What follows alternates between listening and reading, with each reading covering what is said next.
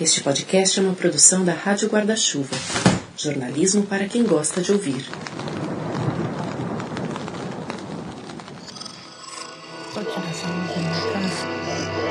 Esse podcast é apresentado por b9.com.br.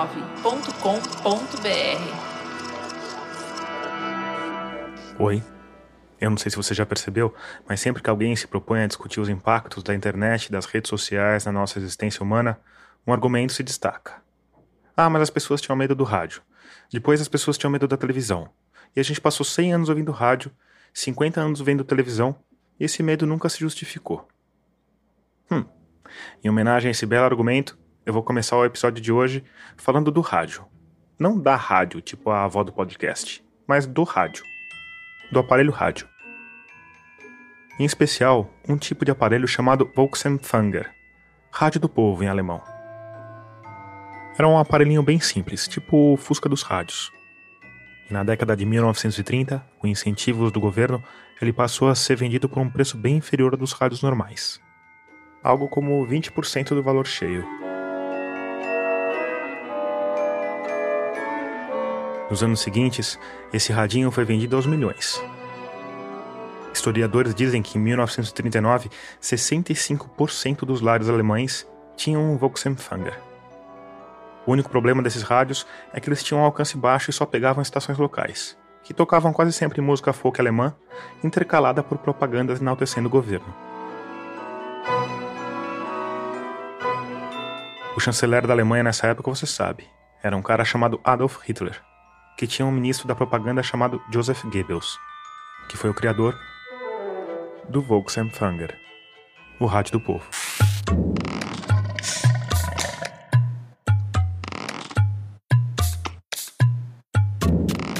Eu sou Tomás Chiaverini e o 33º episódio de Escafandro já começou. Nele, a gente vai falar de como os políticos têm usado a internet e as redes sociais para chegar ao poder e para continuar ali. Antes de adiante, eu quero te lembrar que a Rádio Escafandro é mantida única e exclusivamente pelos ouvintes. Como você sabe, isso é feito por uma campanha de financiamento coletivo. Para fazer parte dela é simples. Basta ir lá em catarse.me barra escafandro ou picpay.me barra escafandro e escolher o valor com o qual você quer ou pode apoiar o projeto mensalmente. E se você quer ajudar o projeto, mas não está podendo gastar agora, tem outros jeitos de fazer isso. Você pode fazer uma boa avaliação da Rádio Escafandro no seu tocador de podcast, se ele te der essa opção, ou pode seguir e compartilhar o podcast nas redes sociais. Eu estou em todo canto como arroba Tomás Chiaverini e arroba Rádio Escafandro.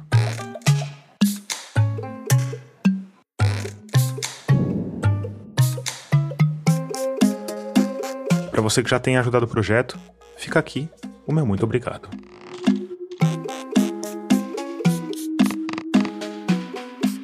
A Alemanha de Hitler tinha 70 milhões de habitantes. O Brasil de Bolsonaro tem 210 milhões. A gente não tem propriamente um rádio do povo, mas estima-se que o WhatsApp seja utilizado atualmente por algo entre 120 e 140 milhões de brasileiros. Essa comparação entre o WhatsApp e o rádio do povo dos nazistas não foi ideia minha. Ela está num livro chamado A Máquina do Ódio, recém-lançado pela repórter, escritora e colunista da Folha de São Paulo, Patrícia Campos Melo. Aliás, a Companhia das Letras me mandou um exemplar desse livro e eu vou sortear entre os apoiadores do podcast nos próximos dias. Então fica de olho no Instagram da rádio. Vários dados e informações que eu vou citar aqui foram tirados da história que a Patrícia Campos Melo conta no livro. Uma história que começou em 2018, um pouco antes das eleições presidenciais.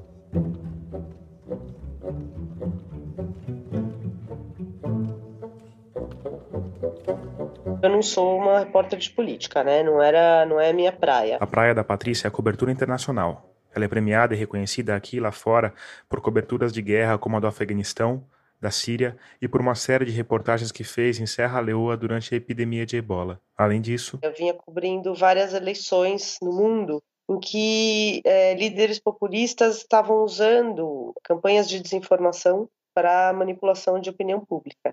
Algumas eleições emblemáticas foram 2014 na Índia, né, que levou Narendra Modi a, ser primeiro-ministro, e depois, obviamente, Donald Trump 2016, eleito presidente nos Estados Unidos. Por tudo isso, o jornal achou uma boa ideia pedir para a Patrícia usar a experiência internacional dela para cobrir as eleições brasileiras. Já na época, quando se falava em campanhas de desinformação, o WhatsApp estava na linha de frente. O WhatsApp no Brasil é o principal veículo de desinformação. Primeiro, porque o Brasil é o segundo maior mercado do WhatsApp. A gente pensar, o Brasil tem 209 milhões de pessoas e 130 milhões de usuários de WhatsApp. A Índia, que é o primeiro mercado, tem 1,3 bi de habitantes e 400 milhões de uh, usuários de WhatsApp. Então, no Brasil, é muito mais disseminado.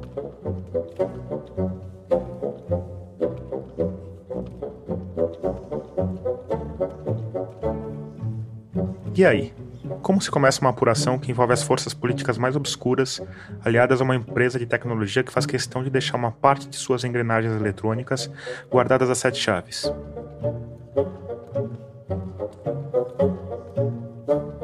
A Patrícia Campos Melo seguiu o conselho imortalizado pelo Garganta Profunda, a fonte do escândalo de Watergate, e que tem sido seguido por geração depois de geração de repórteres.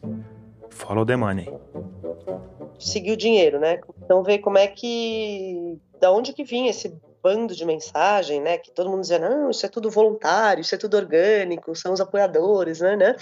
E aí eu comecei a conversar com várias agências de marketing, marqueteiro que usava, dono, ex-funcionário. E aí foi a primeira matéria, que era uma matéria mostrando que empresários tinham comprado pacotes de disparos em massa para disparar na semana anterior ao segundo turno eleitoral de 2018 contra o então candidato do PT, Fernando Haddad.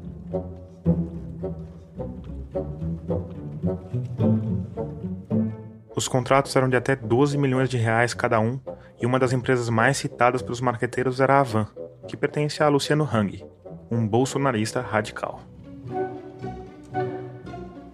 A matéria caiu como uma bomba no bunker bolsonarista. Primeiro, porque os disparos podiam ser considerados parte da campanha eleitoral e não tinham sido declarados, o que é proibido. Segundo, porque eles tinham sido pagos por empresas, o que também tinha sido proibido. E terceiro, porque os disparos em massa só podiam ser usados para fazer propaganda a favor de um candidato, nunca para difamar o oponente, o que também tinha sido feito. Ou seja, esse buzidos todo podia configurar crime de abuso de poder econômico, que em última instância poderia resultar na cassação da chapa Bolsonaro-Mourão. E aí eu publiquei a matéria. E a reação foi feroz. Começou uma campanha de desconstrução da minha pessoa. O primeiro passo foi desencavar uma entrevista que a Patrícia tinha dado para estudantes em 2013, quando ainda era repórter de internacional e não cobria a política brasileira. Um aluno tinha me perguntado: Como você define sua opinião política? Eu sou uma pessoa de esquerda. Eu sou uma pessoa de esquerda, eu sempre votei no PT. E agora só faço uma uma meia-culpa aqui que eu acho que é, é, um erro jornalista declarar voto, eu acho que é um erro, todo mundo vota em alguém, mas eu acho que isso afeta a forma pela qual nossa, nosso trabalho é visto, né? E a internet não esquece. E viralizaram isso, uma coisa bem maciça de, ah, comunista, petista, essa matéria é mentirosa, não tem prova, blá blá blá. E Pata, dá para dizer de onde partiu essa campanha de difamação? Essa grande beleza e o grande perigo das redes, é tudo muito descentralizado, né? Então, assim, você tinha vários influenciadores bolsonaristas, né? Pessoas aí, influenciadores mesmo, com muitos seguidores, e mas muito disso a gente não sabe quem é, né? Porque você não consegue saber quem quem está espalhando isso, quem está espalhando os memes. Por exemplo, um dos, uma das coisas que eles espalharam é, era uma foto que era uma mulher loira com o, então candidato Fernando Haddad dizendo, olha, a jornalista Patrícia Campos Melo, e não era eu.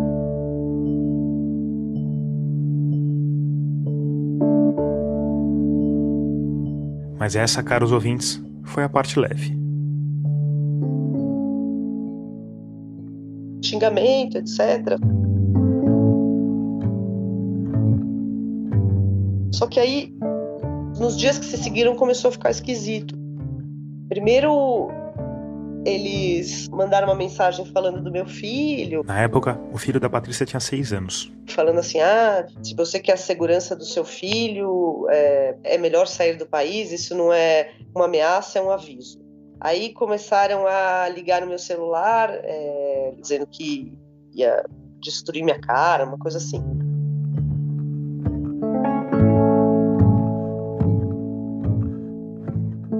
Ou seja, eles tinham meu celular, eles sabiam que eu tinha um filho.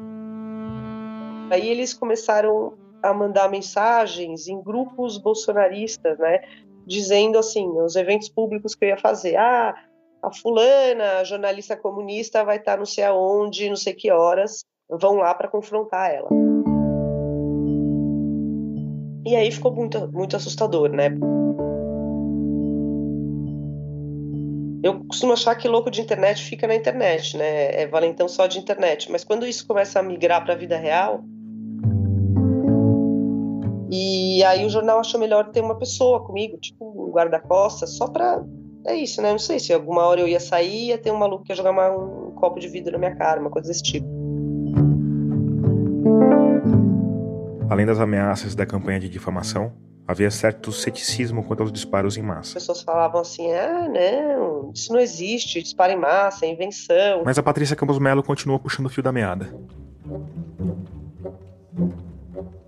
Depois do primeiro furo, ela publicou outra reportagem, que era sobre uma proposta para o PSDB de disparo, né? Aí, em parceria com o repórter Arthur Rodrigues, ela resolveu lançar a mão de outro truque, bastante utilizado por repórteres investigativos. Que é puxar a ficha das empresas e ver se tinha processo trabalhista. No caso, das empresas que vendiam pacotes de disparos em massa. E tinha alguns. A gente foi atrás das pessoas que estavam processando e um deles era é, esse senhor Hans River do Rio do Nascimento. Que estava processando a agência Yakals. Era um processo que ele estava pedindo hora extra, que ele dizia que não tinha sido pago. E anexado ao processo tinha uma mina de ouro jornalística. Para comprovar o trabalho dele, ele anexou várias fotos, né, de como era a sala, como é que eram os celulares, as caixas de chip e várias trocas de mensagens com os donos da agência. Aí eu entrei em contato com ele, mandei um WhatsApp, falei, olha, é, eu sei que você está movendo um processo trabalhista, estou fazendo uma matéria sobre marketing digital, gostaria de falar com você sobre o processo. E ele topou, e aí eu fui encontrar com ele numa padaria perto da casa dele, ele falou, pode gravar, pode botar meu nome. Eu pedi para a Patrícia dar mais detalhes desse primeiro contato, porque depois que os vídeos do Hans River saíram na imprensa, a fala um pouco aguda, o olhar meio enviesado, as camisas floridas com quatro botões abertos num depoimento formal. Tudo ali passava uma certa hora de picaretagem. Eu fiquei bem cuidadosa, porque as mensagens mostravam assim os donos da empresa dizendo: "Ah, você não aparece para trabalhar, não sei o quê". Quando eu cheguei, a primeira coisa que ele falou, eu falou: "Ah, eu não tenho dinheiro, tenho que pagar pensão, e eu sou diabético, não tenho dinheiro, para comprar insulina, você pode me dar? Eu falei, claro, 20 reais, né? Fiz isso como eu faria com qualquer pessoa, né? Como já fiz muitas vezes na minha vida, sei lá, cobrindo refugiados. Mas assim, tudo meio, ah, né? Meio enrolado, enrolando. Tanto que a gente só colocou na reportagem o que estava absolutamente documentado, né? Ou com a planilha que ele me passou, ou com fotos. Além disso, nessa reportagem, nenhum político foi citado. Porque esse cara não tinha acesso, né? Ele era o cara que ficava ali apertando o botão para fazer os envios em massa. Então, o que ele explicou e o que a gente colocou na matéria era esse operacional, que tinha um software que era um simulador de WhatsApp, que aí você botava os, ou os celulares ali grudados ou as chipeiras com vários chips. Aí você precisava de listas de CPF para poder registrar o chip e isso tudo como é que funcionava. Então, eu de fato tomei muito cuidado para não escrever nada que fosse baseado apenas no que ele estivesse dizendo. Só que aí, na verdade, assim, a gente apurou, ele falou, ele voltou no jornal depois, queria ver, encontrou comigo com o Arthur, tudo certo, porque para ele interessava, ele queria fechar um acordo trabalhista com a empresa. Aí ele fez tudo isso, passou todos os materiais para a gente, aí chegou um dia a gente falou, olha, a gente vai ligar para os donos da agência, porque a gente precisa ouvir o outro lado, a gente precisa ouvir o lado deles. Aí a gente ligou e pediu, falamos com um, era o assessor de imprensa que, tinha, que eles tinham contratado, falamos, olha, estamos fazendo matéria isso e isso, tem esse funcionário, está movendo, não sei o quê. Um dia depois, ainda antes da reportagem ser publicada, ele mandou uma mensagem dizendo, não quero mais que publique nada, não quero mais, retira tudo que eu falei, não quero que publique. Aí eu falei, bom, é, a gente precisa entender por quê, você passou todas as provas para gente, né? O que, que aconteceu? Você está sendo ameaçado? Você precisa falar, você pode falar para a polícia, né? Ele não respondia, só falava, não quero falar, não quero falar. Aí a gente entrou no site do Tribunal do Trabalho, ele tinha fechado um acordo com a empresa. Se não me engano, eram 10 mil reais. E por isso ele não queria falar. Aí a gente escreveu, bom, a gente não vai ser usado para você fechar um acordo trabalhista, né? Você passou todas as provas, você falou em on, tá tudo gravado, etc. E aí a gente fez a matéria. E, obviamente, achei que o cara não tinha ficado muito feliz, mas ele nunca mais falou nada. Aí fevereiro desse ano, durante uma sessão da CPMI das fake news, que é por uma rede de desinformação e disseminação de notícias falsas. Eu estava cobrindo alguma outra coisa, mas tinha uma colega lá, e aí quando ele começou a falar, é, falou um monte de mentira, né? Ele mentiu do começo ao fim, falou que eu tinha procurado ele, não tinha falado que era para falar do processo. É, aí a gente tinha tudo a mensagem dizendo isso, aí, e que eu tinha. É, eu queria matéria a troco de sexo. E quando eu cheguei na Folha de São Paulo, quando ela escutou a negativa, o distrato que eu dei, deixei claro que eu não, não fazia parte do meu interesse, a pessoa querer um determinado tipo de matéria a troco de, de sexo, que não era a minha, a minha intenção, a minha intenção era ser ouvida. E era tudo tão absurdo que a princípio, obviamente, eu fiquei muito nervosa porque era uma coisa horrorosa, né? Alguém falar isso e mentir numa CPMI. Mas por outro lado, como eu tinha tudo absolutamente documentado, eu meio que fiquei tranquila, assim, uma tranquilidade interior. Eu falei, bom, eu chego na redação e faço uma matéria mostrando todas as provas, abro as gravações, tem tudo lá, né? Tá tudo certo. E o cara mentiu na CPMI, isso é crime. Só que nesse meio tempo, é, o deputado Eduardo Bolsonaro fez um vídeo sobre isso, tweetou, aí ele foi no plenário da Câmara, aí ele falou... Vamos deixar de lado a questão da Patrícia Campos Melo e da insinuação sexual. Vamos aos fatos que interessam. Todos os deputados bolsonaristas... A partir daí, os trolls, os bots e a militância mais ferrenha das redes sociais entraram em ação. Isso virou um massacre, né? Porque, assim, sei lá, em pouco tempo você tinha milhões de memes, montagens pornográficas, um corpo de uma mulher pelada e uma foto do meu rosto, é, abraçando uma foto com o rosto do, da testemunha. Aí, quando parecia que as coisas não podiam piorar... Dele, ela queria, ela queria um furo. Quando o presidente Bolsonaro amplificou de novo isso, né, que fez aquela é, piada sexual, né, com, comigo... Ela queria dar um furo. Aí tinha, assim, mensagem de gente falando que você merece ser estuprada, daí para baixo.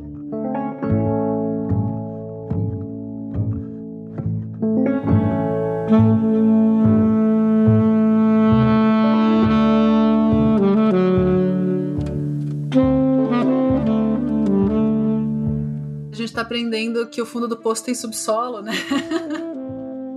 Esse riso ligeiramente nervoso é da advogada Mariana Valente. Eu fui falar com ela porque, além de diretora do Internet Lab, que é um núcleo de estudos multidisciplinares sobre a internet, ela é professora do INSPER, pesquisadora do SEBRAP e estudiosa do discurso digital de ódio contra as mulheres. Isso envolve uma série de coisas que já existem e já estão no direito. Então, assim, você ameaçar alguém não é novidade, né? Isso sempre é, foi proibido, sempre existiu. Extorquir alguém também, você difamar alguém também mas de repente tem uma possibilidade de fazer isso articulada, que é algo que ainda não ganhou uma expressão propriamente. É, stalking, por exemplo. A gente nem, nem a palavra em português a gente tem direito. A gente tem ali no, na lei de contravenções penais uma previsão de uma espécie de perseguição obsessiva, mas o stalking, né, que é você perseguir muito uma pessoa, é uma coisa que ficou muito mais possível pela internet. Então, parece que pode ser o caso do discurso de ódio contra a mulher também, né? De repente, a gente vê isso sendo apresentado de uma forma muito articulada e com uma importância nova. Enfim, não é nem um pouco uma demonização da internet, inclusive porque essas coisas têm aparecido como resposta à possibilidade de novas vozes, podendo se expressar e ganhar atração no ambiente virtual por causa da arquitetura aberta, né, de qualquer um poder começar a escrever e ser ouvido. E aí eu já queria aproveitar para fazer um breve comentário que a gente fala de arquitetura aberta, mas a maioria dessas comunicações está se dando em plataformas que têm a própria arquitetura, né? Então tem que colocar um porém nessa história de arquitetura aberta para chegar no papo que eu sei que você já vem fazendo. Aqui, claro que a gente está falando principalmente deles, dos nossos amiguinhos algoritmos que recompensam o ódio, a polarização, a lacração. E se você não sabe do que eu estou falando, volte duas casas, no caso, dois episódios, que vai ficar tudo bem mais claro. De qualquer maneira, independentemente da plataforma. Se tem algo que é comum a todas essas manifestações da nova direita, conservadoras, essas articulações online, é um antifeminismo. O feminismo é visto por diferentes grupos como uma coisa perniciosa de diferentes perspectivas, né? Desde pessoas muito conservadoras por entenderem o feminismo como destruindo a família, destruindo os valores, até quem tem de outras perspectivas, não necessariamente desse tipo de conservadorismo, achado que o feminismo coloniza, né, as discussões políticas, os debates na internet, enfim, é muito comum e isso recentemente no Brasil tem muita ligação com o andar de cima. A gente viu essa ridicularização vinda já na campanha do Jair Bolsonaro e tem visto pessoas ligadas a ele, da família dele, perpetuando esse tipo de manifestação. E com isso eu não quero dizer que eles sejam os únicos machistas da política brasileira, de jeito nenhum. Mas a gente tem visto uma naturalização desse tipo de discurso e de comportamento que tem se espraiado Acho que até vale falar uma coisa de um lugar pessoal, assim. Essa pesquisa sobre discurso de ódio contra as mulheres, quando a gente pensou no projeto. Uns dois anos atrás, mais ou menos. Não era perigoso, por exemplo, falar desses assuntos, como foi se tornando. E isso tem feito muitas pessoas pensarem muitas vezes antes de falar de alguns assuntos ou tocar em algumas coisas, isso foram algumas decisões que a gente teve que ir tomando na nossa equipe ao longo desse projeto. Quer dizer, olha, é, isso aqui é muito importante, mas a gente tem que abordar com muito cuidado ou não abordar. Enfim, pensando em segurança. E vocês deixaram de abordar algum tema por causa disso, Mariana? Olha, eu tenho muito interesse, por exemplo, em entender como que os chans estão se articulando em torno, em torno da misoginia. Mas fazer pesquisa com o Chan é muito complicado. É muito complicado. E assim, não é uma decisão que é pessoal minha, né? É uma decisão que envolve a segurança das pessoas da minha equipe. A gente está falando de ataques muito violentos, né? Acontecendo com as pessoas amedrontando as pessoas mesmo.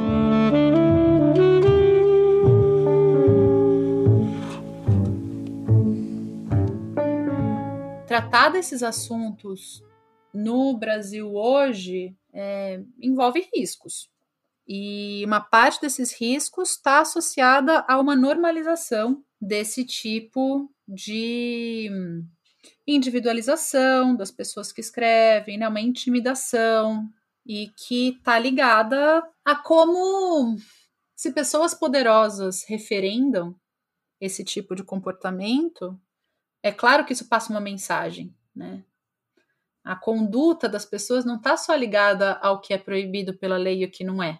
E a normalização dessa forma de violência é uma coisa que é justamente o que a gente está querendo estudar, é justamente o que a gente está querendo entender. E aí, de repente, isso tudo envolve novos riscos, né? E um cenário muito difícil de entender e que tá todo mundo se debruçando sobre e que no calor do momento é difícil de você ter o distanciamento para conseguir falar disso do ponto de vista de pesquisa, ainda mais quando a sua pesquisa envolve passar por riscos, né? A gente tem visto que os ataques não são só contra mulheres, né? Você tem uma hostilidade contra jornalismo e jornalistas muito superior a de outros governos. Patrícia Campos Melo de volta. Nenhum governo gosta de imprensa, né? Não é nossa função não é ser queridinho. Mas depois da chegada de Bolsonaro ao poder, isso fica muito personalizado, né? E muito mais agressivo com mulheres. Tipo de palavra e o nível de agressividade com as mulheres é muito maior, né? É, raramente eles vão falar assim, ah, sua matéria é uma porcaria, ou sua matéria está errada. Isso é do jogo, é bem-vindo e necessário. A gente erra e precisa corrigir, né? Mas o que eles vão dizer é, ah, você é velha, você é feia, você é gorda, você oferece sexo, a sua família não sei o que lá, o seu filho não sei o que lá. É um tipo de ataque cujo objetivo, em última instância, é servir como uma censura. Porque se a gente escreve é, matérias investigativas e a gente sabe que cada vez que a gente publicar uma coisa dessas virar um ataque, é óbvio que a gente vai parar para pensar. Isso vai funcionar de certa maneira como uma autocensura. Eu não acho assim, eu não deixei de escrever nada, mas eu obviamente toda vez que vou publicar uma matéria desse tipo, eu tenho medo, né? Porque eu não sei de onde vem o ataque. A função é de intimidação. E você tem uma parcela da população sempre, né, que o, que quer é se libertar do jugo do politicamente incorreto. Então, de repente, você tem um governante e vários políticos que são abertamente misóginos e que vão sempre fazer um ataque pegando nesse tipo de preconceito arraigado numa parcela da população, que é tudo isso que eles querem. Então isso explode, né? Isso vira uma coisa, são sempre esses esses ou é uma mulher, né, uma mulher que tem voz, que é escolhida, né? Como assim? Uma mulher que tem voz, ela não se encaixa. Uh, ou é algum é, integrante de uma minoria, ou é uma pessoa negra, ou é uma pessoa trans, ou é uma pessoa é, LGBT, ou uma mulher. Seu filho tinha quantos anos na época dessa matéria, Pata? Então, em 2018 ele tinha seis anos. Grande bastante para entender, mas não para se proteger, né? É, ele viu, ele viu uma dessas, ele viu um vídeo, né, achou um vídeo, ele tinha sete anos, só que assim, pensando hoje em dia, aquele vídeo era ok, né, assim, é, claro, é horrível, é um cara me chamando de, de vagabunda, é um horror, mas pensa se ele achasse, e eu espero que nunca ache, algum dos, dos vídeos pornôs ou das memes pornôs, não tem como explicar isso para uma criança, né, é impossível. Isso nunca vai ser apagado. Essa, essa porcaria vai ficar na internet para sempre.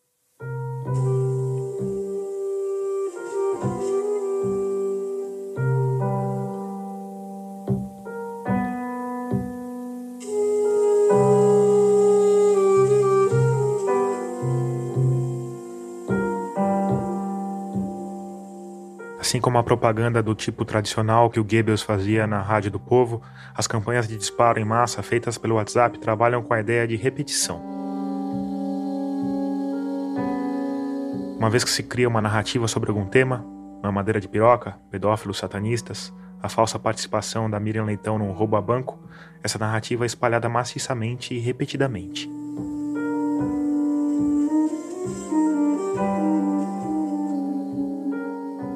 O chamado fire hosing, aquele verbo derivado do termo mangueira de incêndio em inglês. A gente falou dele no episódio anterior. Aliás, de novo, se você ainda não escutou os dois primeiros capítulos da série, eu recomendo, porque aqui, como nas boas teorias conspiratórias, tá tudo conectado.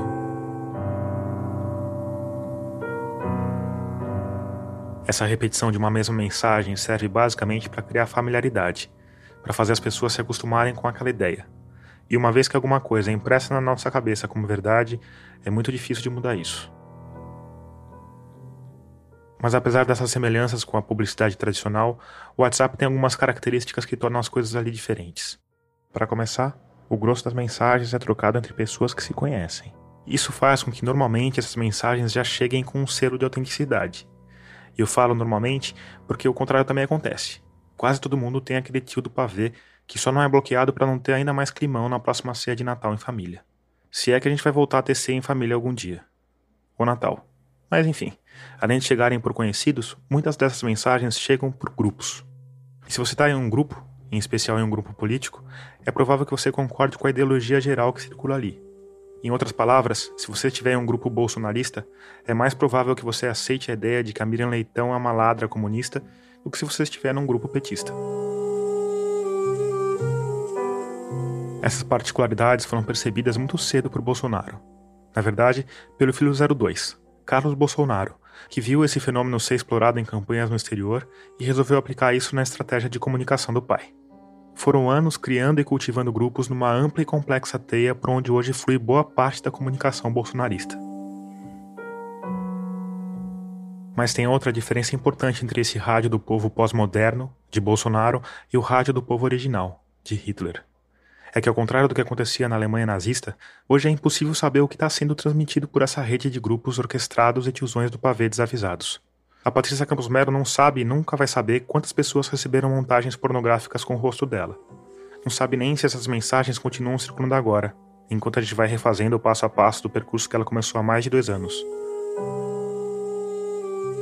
Um percurso que não parou com essa ampla campanha de intimidação e desmoralização, mas antes de adiante nele, a Patrícia Campos Melo resolveu tomar uma atitude que a gente que é jornalista raramente toma. Resolveu contra-atacar. E não só nas páginas dos jornais. Ela resolveu processar o Hans River do Nascimento. O cara mentiu numa CPMI, a mentira dele levou a um massacre virtual de ofensa à honra, né? E o presidente da República. E o presidente, ele foi lá e repetiu. Ele amplificou. Ele já sabia que era mentira, a gente já tinha provado que era mentira, e aí, se a gente processasse só o Hans, era meio injusto, né? Você vai punir só o, cara que não é o cara poderoso, mentiroso, etc. Ofendeu minha honra, vou processar. Mas assim, quando o presidente Bolsonaro falou isso, e como ele já vinha de muitas agressões contra a imprensa, e como que ele falou gerou uma coisa muito agressiva contra mim, aí a gente resolveu processar. E a Patrícia voltou a puxar os fios dessa teia de disparos legais. E a pista para o fio seguinte chegou para ela num áudio gravado durante um almoço na Espanha. Eu tinha uma fonte que uh, ele me ligou e falou: Olha, eu estava num almoço, tem um, um cara que tem uma agência na Espanha. Esse cara já tinha feito, ele fazia disparo em massa para vários partidos lá, fez para Podemos, fez para o PSOE. Segundo a fonte, esse marqueteiro espanhol chamado Luiz Novoa dizia que programas da empresa dele tinham sido usados para fazer disparos em massa durante as eleições brasileiras. Daí fiquei insistindo, insistindo, o cara me passou o áudio. E no áudio, Luiz Novoa realmente falava que as empresas brasileiras usavam o sistema dele, que ele não sabia, que o WhatsApp começou a derrubar contas e que por isso ele foi olhar. E constatou que 80 a 90% das agências brasileiras que trabalhavam usando o sistema dele estavam fazendo campanha política. No áudio era possível escutar alguém perguntar se esses disparos eram ligados a algum partido. E Novoa respondendo: eram campanhas para Bolsonaro. A gente foi se certificar, eu confiava na fonte. Só que aí eu precisava eu me certificar disso, né? Eu precisava confirmar com o cara todas essas informações. Eu não podia dar uma matéria só baseada num áudio. E eu estava prestes a fazer uma viagem que eu ia Primeiro eu ia para Índia, cobrir a eleição indiana. Dali a Patrícia pegaria um avião para participar de um evento no Reino Unido, antes de voltar para cobrir o fim das eleições indianas. Enfim, sabe como é? Vida de correspondente internacional.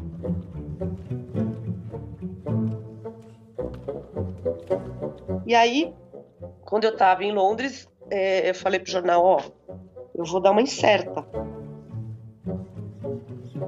Eu descobri o endereço, um endereço do cara na internet, era em La Corunha.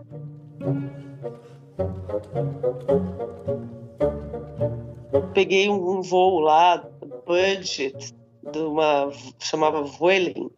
Arrumei uma pensão bem lenta, baratinha, porque era, era isso, né? É, podia eu dar o burro na água, né? Então também não podia gastar muita grana no orçamento do jornal. A vida de correspondente internacional. Favor não confundir com vida de espião internacional.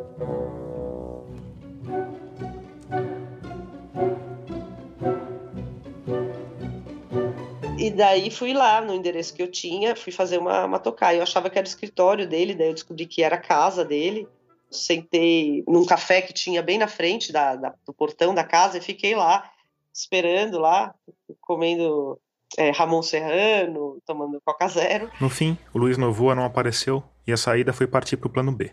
Ela enviou uma mensagem se apresentando como jornalista dizendo que estava cobrindo as eleições indianas e que queria falar em off, ou seja, extraoficialmente, sobre o trabalho dele em campanhas políticas. E aí eu fui tomar um café com ele. Falei para ele, eu vou gravar só para, né? Ele falou, tudo bem.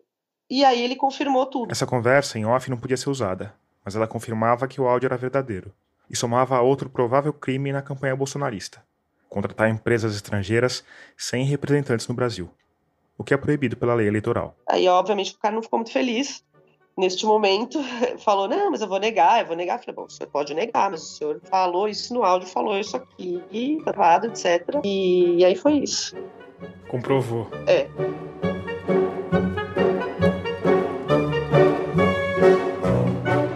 E aí tem uma última passagem, que é a história do que você estava no Festival Gabo, né, cobrindo uma coisa que não tinha nada a ver com o assunto e de repente teve um outro furo ali, né? Sim, total. A gente estava, eu fui participar do, do Festival Gabo. O Festival Gabo é um evento anual de jornalismo que acontece em Medellín, na Colômbia. Em 2019, ele aconteceu no dia 4 de outubro. Estava até com uma amiga a Cristina Tardáguila, que ela é da Rede Internacional de Checadores de Fatos. Aí, nesse evento, tinha uma mesa com um gerente de políticas públicas do WhatsApp.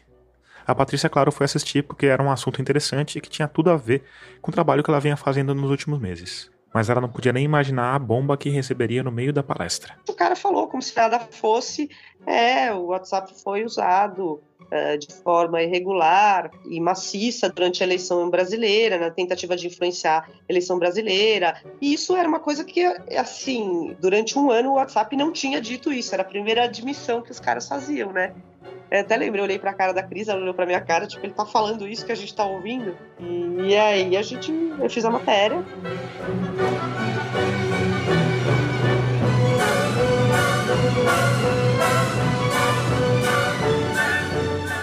Essa confirmação oficial foi meio que a cereja do bolo de toda essa série de reportagens sobre disparos irregulares. Porque no começo das matérias as pessoas literalmente falavam que eu estava mentindo, que não existia disparo em massa, que isso tudo era mentira, né? Que eu estava falando isso que eu era comunista, sei lá o quê. Então, o dia que o próprio WhatsApp admitiu, e inclusive os caras mudaram totalmente o comportamento, né? Assim, a, a, por exemplo, agora em abril eles processaram uma das agências que eu denunciei na matéria, porque os caras continuavam fazendo disparo em massa, que fere as regras de uso do WhatsApp, né? Mas então foi foi super é, inesperado mesmo. E no fim das contas, dá para a gente dizer mais ou menos qual foi o peso desse sistema todo nas eleições? Essa é a pergunta de um milhão de dólares. Não existe um estudo quantitativo que prove ou mostre que uma campanha de desinformação, seja uma hashtag subindo, seja um meme mentiroso, seja uma campanha pelo WhatsApp, se isso consegue mudar o voto de alguém. É, a eleição no Brasil foi definida pelo WhatsApp. Isso quantitativamente não dá para dizer. O que dá sim para dizer é que esse tipo de campanha de desinformação ele sempre favorece um tipo de candidato que é o candidato extremista, né? Nunca é o moderado, porque essas campanhas elas acirram a polarização, elas sempre é, ajudam a demonizar certas parcelas da sociedade, uma estratégia populista clássica, né? E com isso, quem sai ganhando não são os candidatos de centro, são os candidatos é, mais extremos e muito esses populistas aí que sabem usar é, essas, esses instrumentos, essas ferramentas de de, de, marketing digital. E Pata, no final disso tudo, como é que você vê? Porque o jornalismo são poucos os momentos que a gente consegue ver algum reflexo das histórias no mundo real, né? Como é que você vê as respostas a, a todo esse trabalho que você fez, tanto da sociedade civil quanto da justiça? Quando foram publicadas as matérias, politizaram muito a matéria, né? Os dois lados, né? O lado do então candidato Jair Bolsonaro para dizer que era mentira e que eu era isso e aquilo, e o outro lado para se agarrar a isso para tentar mudar o resultado da eleição. E naquele momento, eu acho que as autoridades, não sei bem, não, não sei interpretar o que aconteceu, mas o fato é que eles não fizeram busca e apreensão, eles não quebraram o sigilo de ninguém. Então, assim, naquele momento, que era o momento que poderiam ter investigado, não investigaram. E depois, eh, uma coalizão liderada pelo PT e uma outra pelo PDT, eles entraram com um pedido de investigação, fizeram entrar com ações no TSE, que são quatro ações que estão tramitando até hoje, né? Mas essas ações andaram muito devagar todo, todo esse tempo, até acho que rolou um momento assim, é, depois que o WhatsApp, o próprio WhatsApp admitiu, aí dois meses depois você teve TSE mudando as regras do TSE, né? Então esses dois foram resultados concretos e isso coincidiu com um momento em que acho que a sociedade brasileira e também de outros lugares do mundo se deram conta né, do, do, potencial de estrago de campanha de desinformação, não só pelo WhatsApp, mas de várias coisas. Então, você teve várias coisas acontecendo ao mesmo tempo. Você teve a CPMI das fake news, que também começou a levantar um monte de informação. Você teve os inquéritos do STF, sem entrar no mérito uh, do inquérito, se ele é correto ou não é, mas assim, são coisas que começaram a investigar, reabriram o processo de produção de provas do TSE, então aquelas investigações que estavam totalmente paralisadas começaram pelo menos a investigar, porque todos tinham pedido produção de prova, que é assim, ah, a gente quer que vocês interroguem as pessoas, é, querem sigilo, etc, nada disso tinha sido feito. Então, assim, de certa maneira, eu acho que teve um reflexo que é uma das poucas coisas do projeto de lei das fake news que é ponto pacífico é proibir disparo em massa. Então, isso é, acho que deu alguma coisa. O problema é que em desinformação você pode tampar um buraco que vai sair pelo outro, né? Então, talvez é, o WhatsApp não seja um problema tão grande nessa eleição municipal agora, mas eles vão achar outra coisa, né? E tem que ter algum tipo de responsabilização de quem financia esse tipo de campanha. Não é criminalizar a tia do Zap, é, o usuário normal, né? Mas quem está bancando esse tipo de coisa precisa ter algum tipo de responsabilização. Essa responsabilização não é simples, porque é um fenômeno novo e complexo e que a gente não entende e quem julga não entende. O ministro do Supremo, Luiz Roberto Barroso, por exemplo, chegou a determinar que o WhatsApp informasse todas as campanhas de impulsionamento já feitas para a chapa Bolsonaro-Mourão. O que, por mais boa vontade que a empresa tivesse, seria impossível, pelo simples motivo de que o WhatsApp não impulsiona nada. Mas o problema é ainda mais complicado, porque a verdade é que nem quem está criando essas tecnologias consegue prever como elas vão se desdobrar no tempo. No começo desse mês, o CEO do Twitter, Jack Dorsey, deu uma entrevista ao podcast The Daily do New York Times. Olha só a gagueira que acomete o homem quando pedem que ele diga quais são as soluções propostas pelo Twitter para lidar com campanhas de difamação, discursos de ódio e por aí vai.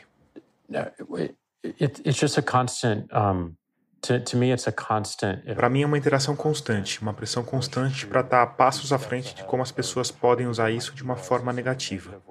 Lidar com isso e depois ver os novos usos negativos em potencial. Se a gente tentar fazer um sistema perfeito que, entre aspas, resolva o problema, a gente vai fazer isso errado.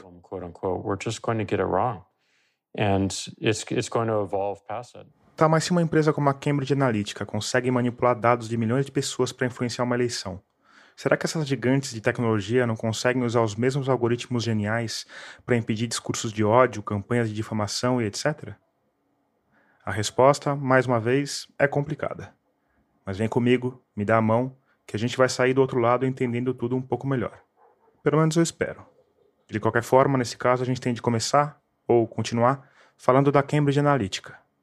A gente, inclusive, falou dela em episódios anteriores de como ela é genial, de como estudou milhares de dados sobre dezenas de milhões de americanos para eleger Trump.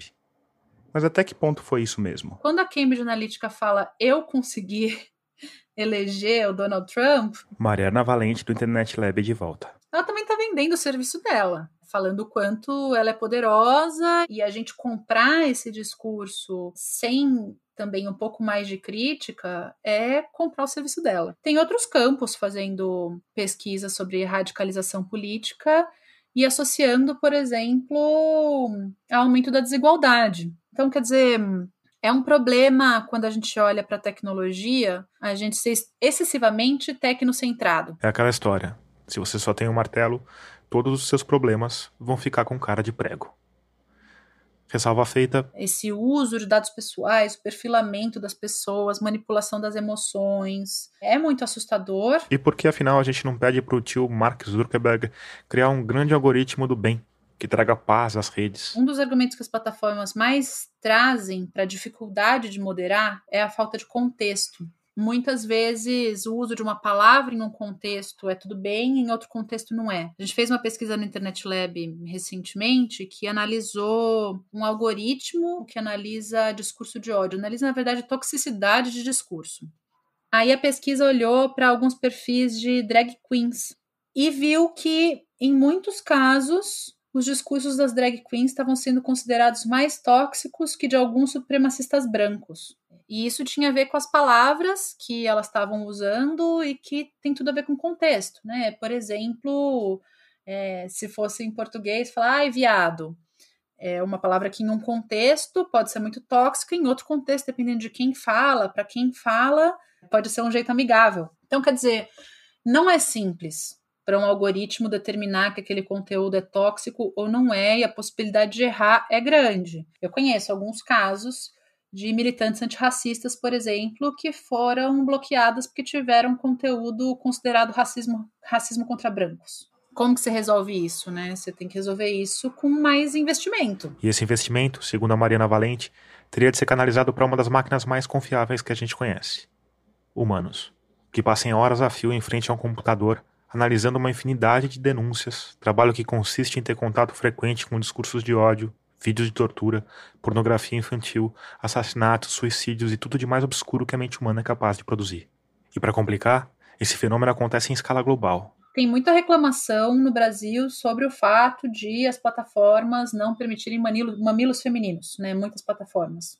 E as respostas que muitas vezes vêm são: ah, mas a gente está em alguns países em que mostrar o ombro é considerado indecente. E a gente tem que ter uma regra global. No Brasil, essa confusão entre justiça e empresas, entre o que é possível e o que não é, ficou bem evidente naquela novela dos bloqueios do WhatsApp. Que foram feitos em função do WhatsApp não entregar conteúdos que o WhatsApp não tinha. Por outro lado, se vocês querem que a gente confie em vocês, vocês têm que dar motivos. Né? E a gente tem que poder auditar seu código, por exemplo. Na semana passada eu entrevistei o CEO do WhatsApp para um evento e eu fiz precisamente essa pergunta. Como que a gente vai saber que é efetivamente, funciona efetivamente do jeito que vocês estão falando que funciona, se vocês não disponibilizarem o código para ser auditado. E ele falou o quê? Ele falou que tem mecanismos de transparência hoje, que eles abrem para auditorias específicas e tudo, mas que eles estão comprometidos a abrir mais o código no futuro. A resposta então foi amanhã.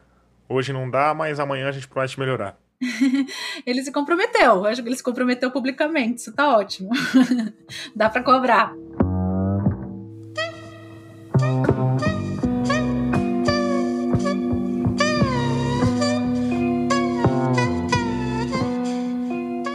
Facebook é muito diferente do WhatsApp, que é muito diferente do Forchan. Mas todos eles têm em comum a proximidade entre quem produz a mensagem e quem recebe. O Bolsonaro não precisa mais da Rede Globo para conversar com o povo. Ele tem o Twitter. Quer dizer, ele tem muito mais que o Twitter. Na última década, com Carluxo à frente, a família Bolsonaro construiu um império paralelo de comunicação, que tem sua própria linguagem, polêmica, debochada e politicamente incorreta criada lá nos fóruns anônimos e comunidades do Orkut, que tem seu próprio conteúdo, inspirado nas teorias conspiratórias americanas, repaginadas pelos Olavos de Carvalho da vida. E por fim, que tem o seu próprio meio, que não é composto de uma rede fixa como as retransmissoras da Globo ou da Fox News, mas é uma teia mutante, que permeia várias plataformas e pode ser vista com mais clareza no caso dos disparos do WhatsApp, Primeiro, grupos organizados que dão o pontapé inicial na mensagem a ser reproduzida. Depois, milhões de apoiadores capilarizados pelo país que vão reproduzindo essa mensagem adiante até que ela finalmente chegue naquele tio que você tenta evitar na ceia de Natal. Qual que é o sonho de qualquer político, né? É você conseguir se comunicar diretamente com o seu apoiador, seu eleitor, sem uma imprensa no meio. Então, essa coisa de você fortalecer a comunicação pelas redes sociais, inclusive usando robôs, trolls, etc., você deslegitima a imprensa tradicional por outro lado.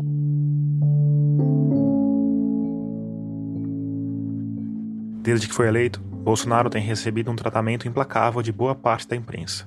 Eu diria que é a maior parte. Os escândalos de corrupção, as relações nefastas com milicianos, as frases estúpidas, o descaso com a morte de mais de 100 mil brasileiros têm sido repisados até por veículos mais conservadores como a Rede Globo e o Estado de São Paulo. E aí o que acontece com a popularidade do presidente? Sobe. Na verdade, enquanto eu gravo esse podcast, ela está no seu ponto mais alto. Quatro em cada dez brasileiros acham o governo de Jair Bolsonaro ótimo ou bom, segundo o Datafolha.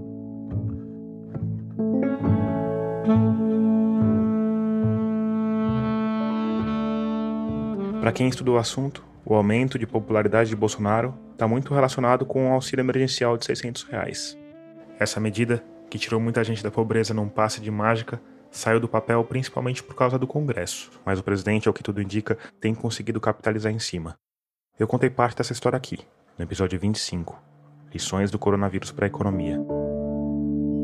De qualquer forma, para além do auxílio desde que foi eleito, Bolsonaro tem uma base fixa, fiel, que nunca esteve abaixo dos 25%. E isso está intimamente ligado com esse sistema paralelo de comunicação, que além de todas as características que eu já falei, tem mais uma, que talvez seja a pior de todas, a mais hipócrita e a mais difícil de ser enfrentada é uma forma de comunicação que se apresenta como antissistema. Mariana Valente. Então eu falo com vocês, cidadãos, aqui diretamente pelo Twitter, porque eu não preciso da SECOM, eu não preciso seguir as normas burocráticas do Estado, eu não sigo esse sistema que só causa corrupção e as coisas todas, né? A crueldade dessa postura é que a rachadinha no gabinete do filho, os amigos milicianos, a destruição da Amazônia, a inação genocida diante da pandemia, tudo isso é colocado na conta das conspirações do sistema contra o governo. Isso faz parte da estratégia de eleição e de mobilização constante de uma parcela do eleitorado como uma estratégia política mesmo. Um cara que ficou tantos anos no legislativo, é, todas as coisas que estão em torno dele, é, das quais ele vem sendo acusado, mas ele consegue se apresentar como antissistema e convencer.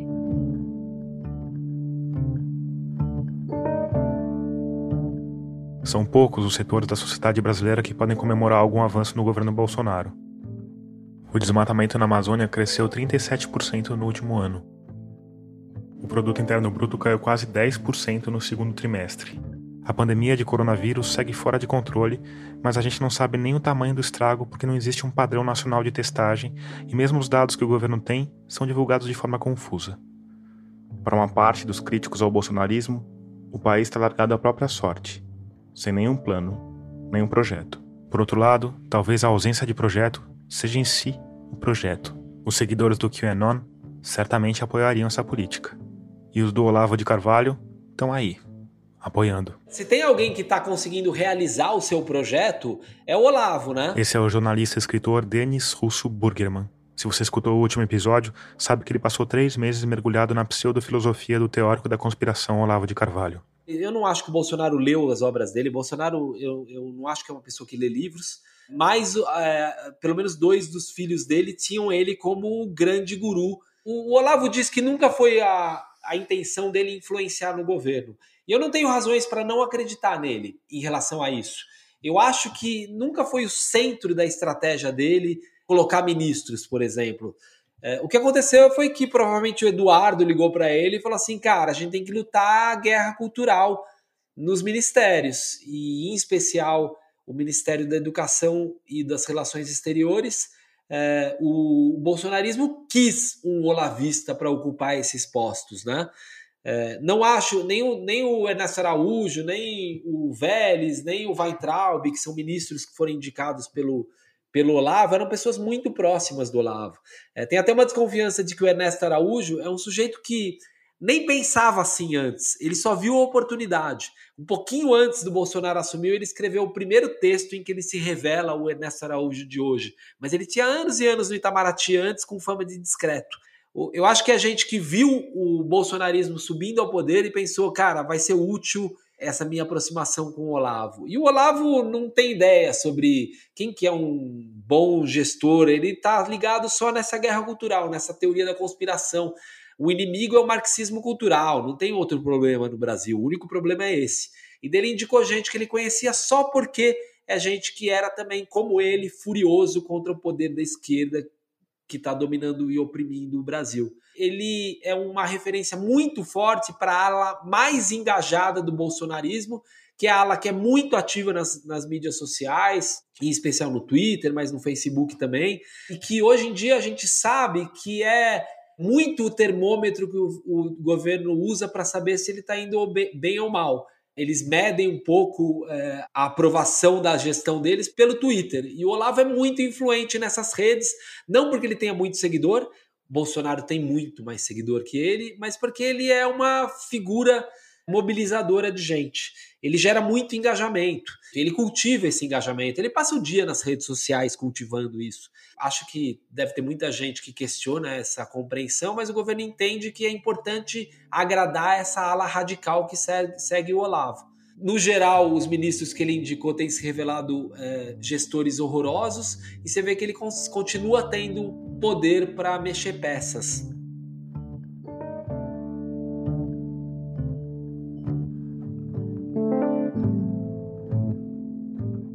É que é um projeto que não tem nada a ver com políticas públicas para o Brasil. É um, é um projeto que lida apenas é, com essa dimensão fictícia da realidade, né? com, essa, com essa conspiração. A conspiração está intrincada no sistema. Então, o sistema tem que ser destruído. É, é um projeto que parte da crença de que toda a cultura brasileira hoje em dia está dominada pelos comunistas, é, e o projeto deles é de destruir esse, esse grupo que domina.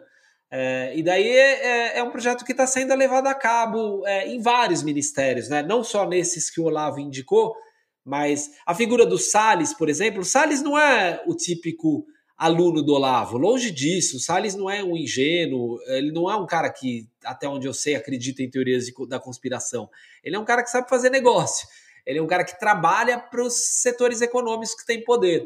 Mas assim, você vai ver qual que é o projeto do Salles, é um combate ao marxismo cultural. É, por exemplo, tirar os ambientalistas da Amazônia, porque os ambientalistas são culpados pela devastação ambiental. Isso é, é parte dessa teoria conspiratória, que basicamente diz que todo ativismo e toda influência cultural é dominada pelos comunistas e que o, o único jeito de salvar a cultura brasileira, é meio que destruindo a cultura brasileira, é, porque ela está dominada por comunistas.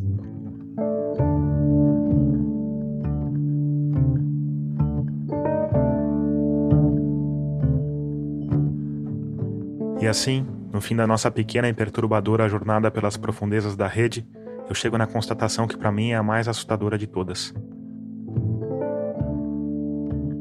Porque essa linguagem da violência, do politicamente incorreto, do riso frente ao objeto, que vem recheada de teorias da conspiração e de manifestos antissistema, foi claramente um dos pilares para a ascensão política da nova direita e do bolsonarismo.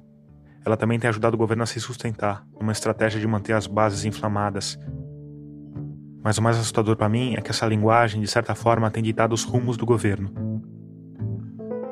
A decisão sobre usar o dinheiro dos seus impostos para construir escolas ou submarinos nucleares está sendo tomada com base no que pensa uma seita de devotos dessa estranha religião extremista, que, incapazes de reconhecer a própria imagem no espelho, continuam certos de que os fanáticos e extremistas são os outros.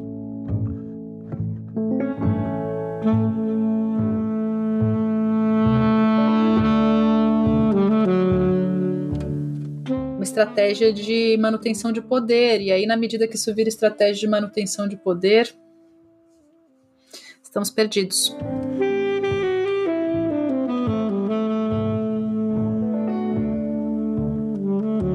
Antes de colocar um ponto final nessa nossa série de três episódios, eu quero te falar, como de costume, da Rádio Guarda-Chuva, nosso coletivo de podcasts feitos por jornalistas.